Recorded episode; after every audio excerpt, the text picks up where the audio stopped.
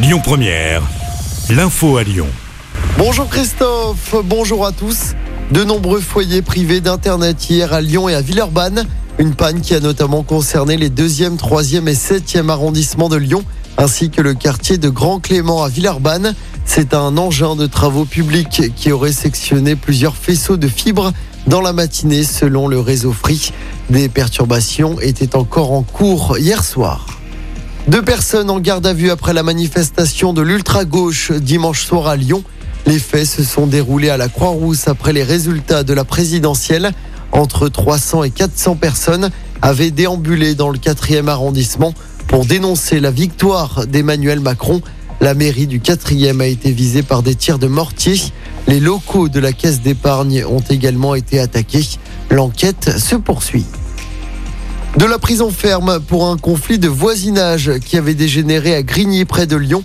Un quadragénaire a été condamné à six mois de prison pour avoir brisé un club de golf sur son voisin avant d'enfoncer la partie cassée dans le cou de la victime.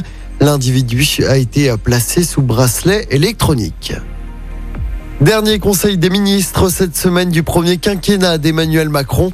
Il est décalé à jeudi. Demain, le Conseil constitutionnel va proclamer officiellement les résultats et la victoire du président réélu avec plus de 58% des voix. Et puis c'est officiel depuis quelques heures, Elon Musk a racheté Twitter pour 44 milliards de dollars. Ça représente environ 41 milliards d'euros. Son objectif, défendre la liberté d'expression sur ce réseau social. On passe au sport du basket à suivre ce soir avec un match en retard à jouer pour l'Asvel en championnat. Les Villers-Banais reçoivent Pau à l'Astrobal. Le coup d'envoi sera donné à 20h30. Et puis du foot également à suivre ce soir avec la première demi-finale allée de la Ligue des Champions. Manchester City reçoit le Real Madrid de Karim Benzema. Coup d'envoi du match à 21h.